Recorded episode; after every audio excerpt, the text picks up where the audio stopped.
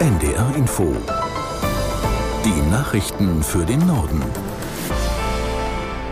Um 10.30 Uhr mit Juliette Groß. In Neuseeland ist die Frauenfußball-Weltmeisterschaft offiziell eröffnet worden. Aktuell läuft das erste Spiel zwischen Neuseeland und Norwegen. Sandra Razzo in Auckland hat die Stimmung beobachtet und sieht noch Luft nach oben. Das Interesse der Neuseeländer ist noch nicht komplett entfacht. Es gibt auch noch viele Tickets. Die FIFA hat sogar entschieden, 20.000 Tickets kostenlos hier unters Volk zu bringen, einfach um das Ganze ein bisschen in Schwung zu bringen. Aber man muss auch sagen, die Neuseeländer sind zwar sportbegeistert, aber eben eher eine Rugby-Nation hm. und bisher noch keine Fußballfans. Und das soll sich hoffentlich durch diese WM ändern. Anders sieht die Lage im zweiten Gastgeberland Australien aus. Das Auftaktspiel gegen Irland wurde angesichts des enormen Interesses extra in ein größeres Stadion verlegt. Die Partie wird um 12 Uhr unserer Zeit angepfiffen. Nach dem Ende des Getreideabkommens warnt Russland davor, den entsprechenden Schiffskorridor im Schwarzen Meer weiter zu nutzen. Das Land stuft ab heute Schiffe, die ukrainische Häfen ansteuern, in den betroffenen Gebieten als mögliche Gegner ein.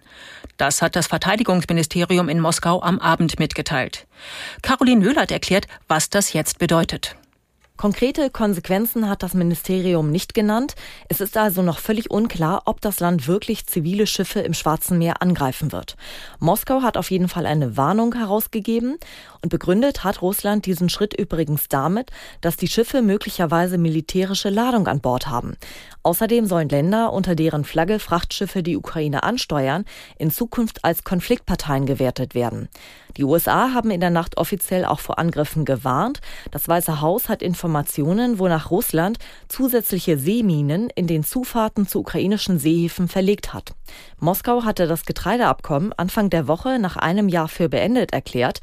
Mithilfe der Vereinbarung konnten in den vergangenen Monaten trotz des russischen Angriffskriegs gegen die Ukraine fast 33 Millionen Tonnen Getreide auf dem Seeweg sicher ins Ausland gebracht werden. Bei erneuten Angriffen auf die ukrainische Hafenstädte Odessa und Mikolajew sind mehrere Menschen verletzt worden.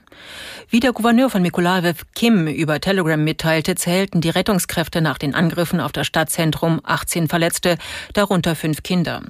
Aus Odessa werden zwei Verletzte gemeldet. Es ist die dritte Nacht in Folge, dass die Stadt am Schwarzen Meer angegriffen wird. Den regierenden Konservativen in Großbritannien drohen heute bei Nachwahlen in drei Wahlbezirken Niederlagen. Umfragen legen nahe, dass die Tories alle drei Mandate verlieren könnten. Aus London Christoph Rössel. In Uxbridge und South Ruislip wird ein Nachfolger für Boris Johnson bestimmt. Der ehemalige Premier trat auch als Abgeordneter zurück, nachdem ein Untersuchungsbericht zum Schluss kam, dass Johnson das Parlament bewusst getäuscht hatte. In Somerton und Frome wird gewählt, weil dem konservativen Abgeordneten sexuelle Belästigung vorgeworfen worden war und er zugeben musste, Drogen genommen zu haben. Der Ausgang der Wahlen wird ein wichtiges Signal senden. 2024 stehen im Vereinigten Königreich allgemeine Parlamentswahlen an. Es wird ein neuer Premier gewählt. Die Umfragewerte für die Konservativen sind schlecht. Zuletzt sagten 65 Prozent der Britinnen und Briten, sie seien unzufrieden mit Premier Rishi Sunak. Bei Reisen durch Europa ist die klimafreundliche Bahn häufig teurer als das Flugzeug. Das zeigt ein Vergleich der Umweltorganisation Greenpeace.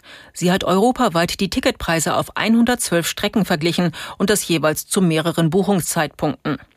In 71 Prozent der Fälle war die Bahnreise teurer als ein Flug. Greenpeace hat unter anderem auch 31 Verbindungen innerhalb Deutschlands verglichen. Rund die Hälfte davon war mit der Bahn teurer. Die größte Preisdifferenz gab es auf der Strecke Barcelona-London.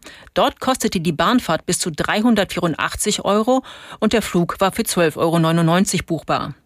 Auf zwei Strecken waren dagegen die Züge immer günstiger als die Flieger Hamburg-Brüssel und Hamburg-München. In Berlin wird heute an das gescheiterte Attentat auf Hitler vor 79 Jahren erinnert. Die Bundesregierung gedenkt der Ermordeten aus der Gruppe um den Wehrmachtsoffizier Graf von Stauffenberg. Aus Berlin Mario Kubina. Am Mittag gibt es eine Feierstunde im Berliner Bendlerblock, dem Sitz des Verteidigungsministeriums. Als Redner sind angekündigt der SPD-Minister Boris Pistorius und Berlins regierender Bürgermeister Kai Wegner von der CDU. Der würdigte gestern schon die Widerstandskämpfer um Klaus Schenk, Graf von Stauffenberg. Wegner sagte wörtlich, das Vermächtnis des 20. Juli 1944 ist vielfältig. Immer wieder gehe es um die Verteidigung von Freiheit und Menschenwürde. Und das gehe uns alle an, so Wegner. Pistorius legt im Rahmen der Gedenkveranstaltung auch einen Kranz nieder, dort, wo Stauffenberg und andere in der Nacht auf den 21. Juli 1944 erschossen worden sind. Vorher hatten die Wehrmachtsoffiziere versucht, Hitler zu töten und der Gewaltherrschaft der Nazis ein Ende zu setzen. Vergeblich. Das waren die Nachrichten.